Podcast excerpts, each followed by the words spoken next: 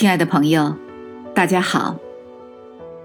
今天，我想跟大家就人的担当、襟怀、涵养与见识，分享我的一些粗浅的看法。古人说：“大事难事看担当，逆境顺境看精度，灵喜灵路看涵养，群行群止看施见。”这朴实的话语告诉我们，在遇到大事和难事的时候，可以看出一个人敢于负责、勇于担当；身处逆境或顺境当中，可以看出一个人的襟怀与气度；在遇到喜怒哀乐之事的时候，可以看出一个人的涵养；在与众人同行同止的时候，可以看出一个人的学识和见解。朋友们，在当今社会，有的人身居高位，有的人身在平凡岗位，但无论你是高贵还是普通，在遇到大事和难事的时候，都不能逃避推诿。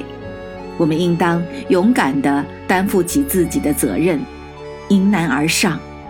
用心竭力去解决问题，完成任务，让人们称赞我们担当的勇气。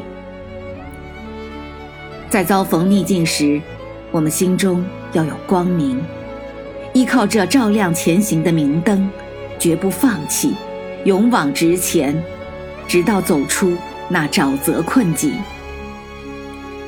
在身处顺境时，我们切不可得意忘形。应当居安思危，见往知来，时时警醒，这才是博大的襟怀与不凡的气度啊！